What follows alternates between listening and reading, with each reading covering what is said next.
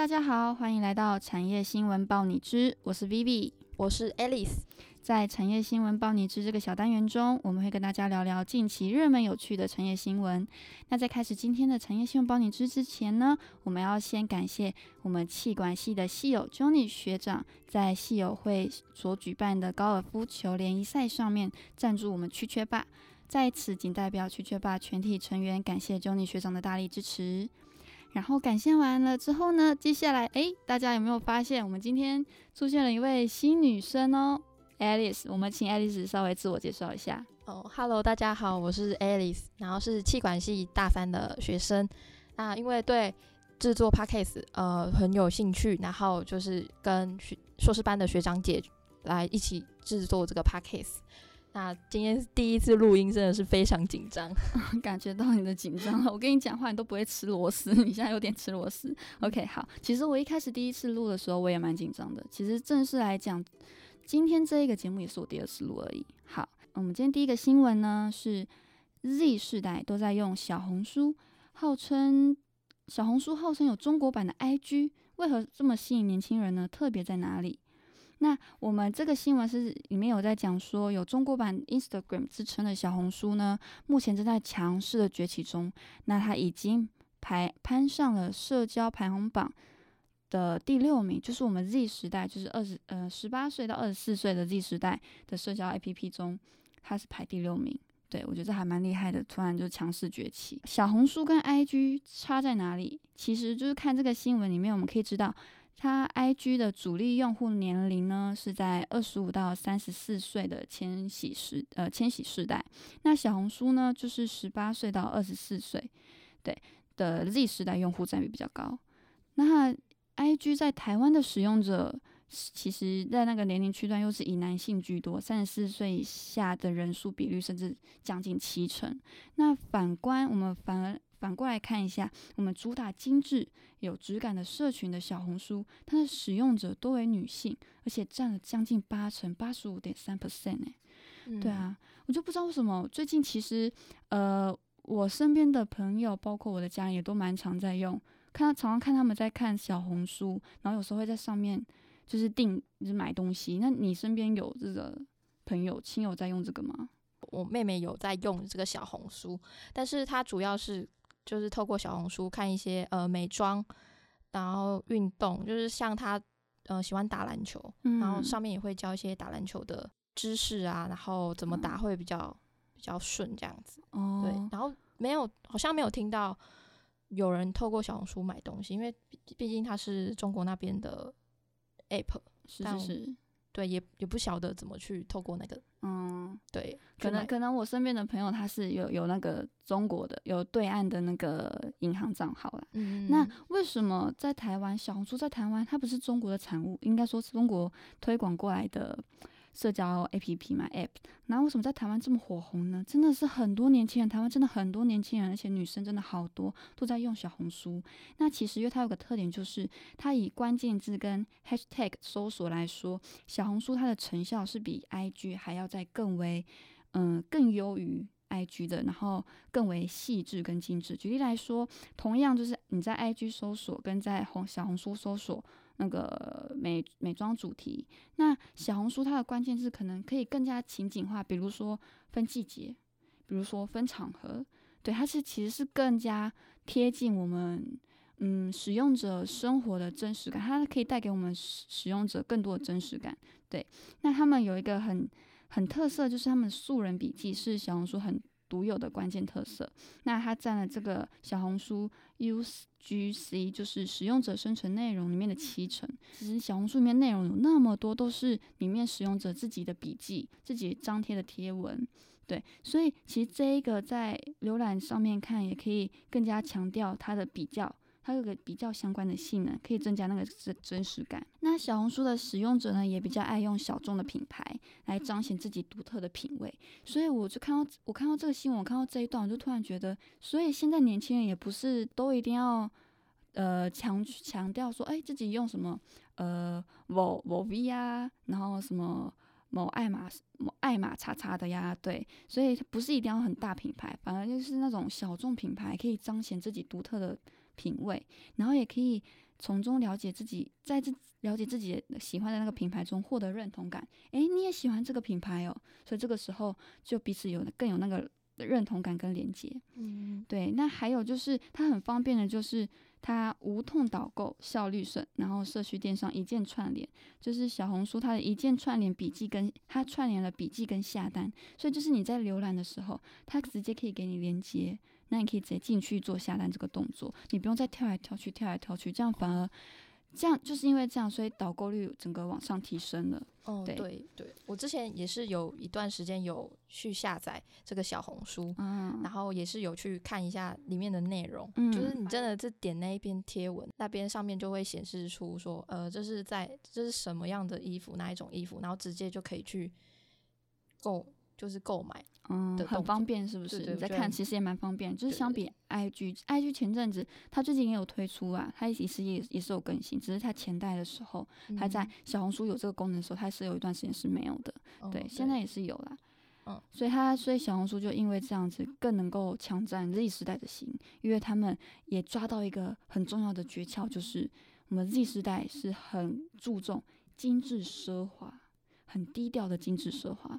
对，第二第二则新闻呢是华硕被点名，Uniqlo 表错态，地缘政治成台商的必修课。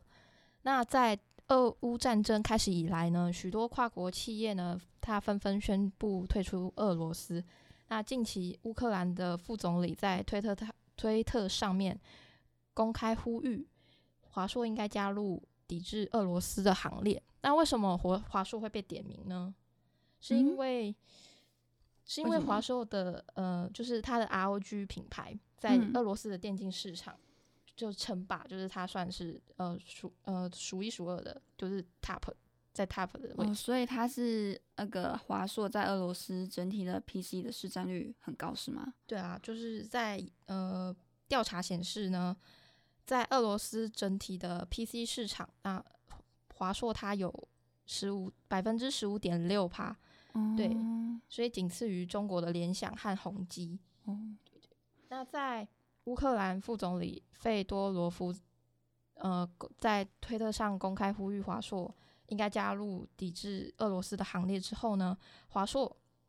就也是也公开声明，他会捐赠三千万的新台币援助乌克兰，并且声明因为供应链啊、物流、银行交易等其他因素形成的挑战，所以他对俄罗斯的市场出货已经停摆了。哦，所以就是其他看这个华硕这个回应，就是知道说，他虽然在他俄罗斯那边的市场其实算蛮大的，也算是蛮重要的一块，但是因为现在整个全球的局势啊，我才猜测啦，可能是因为全球局势，他不得不去正式的回应这一块，那又不能太过，就是不跟你，就是我要挺民主国家，然后我就是要一定要选边站的一个立场，所以我稍微中间一点，中立一点，就是不要得罪你。对，也不要得罪。未来说不定可能这个这个战事结束之后，哎，说不定我还可以重返呢，对不对？对啊，就是变成说这种在俄罗斯的跨国企业，嗯，就是如何在这个战战争的时期做出怎么样的表态，就是变成一个很重要的呃因素的。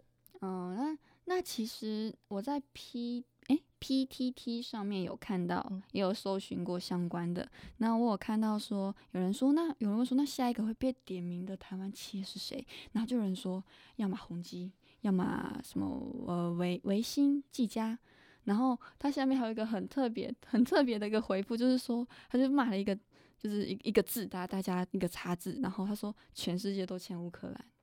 我觉得这个回应还蛮蛮蛮蛮情绪化的，其实蛮有趣的。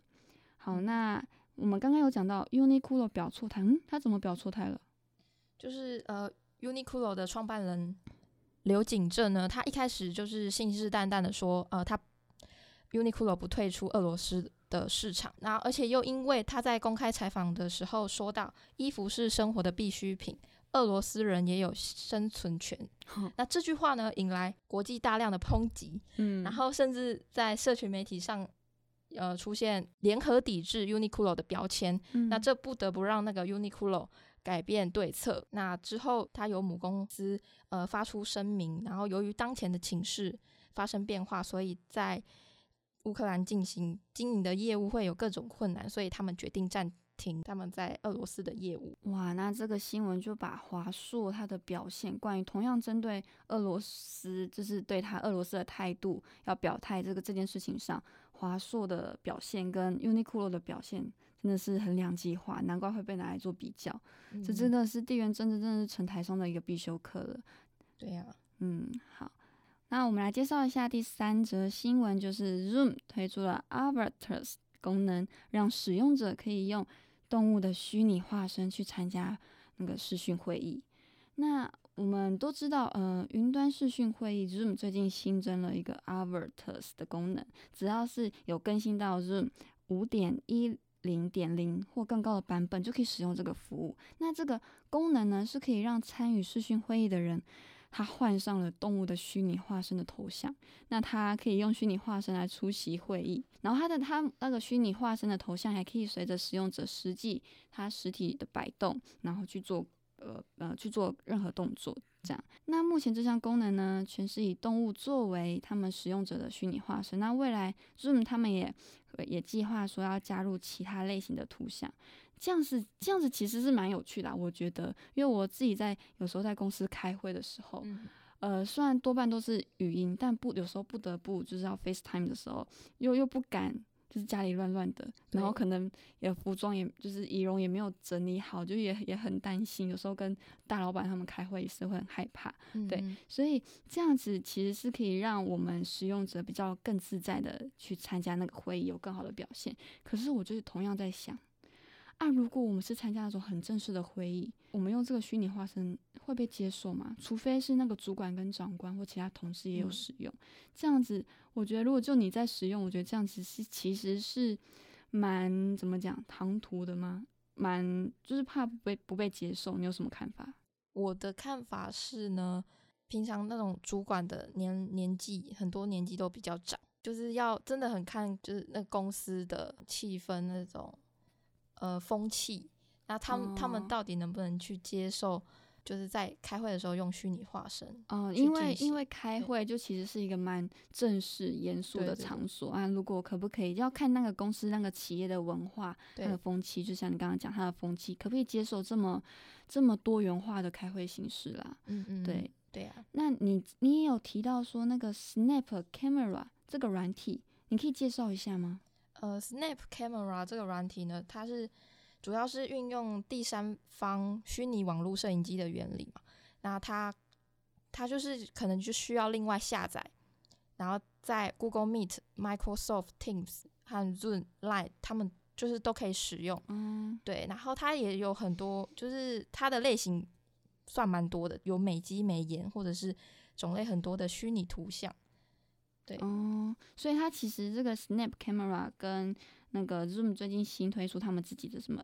Avatars，他们其实它对于虚拟化身这个图像其实是更先进于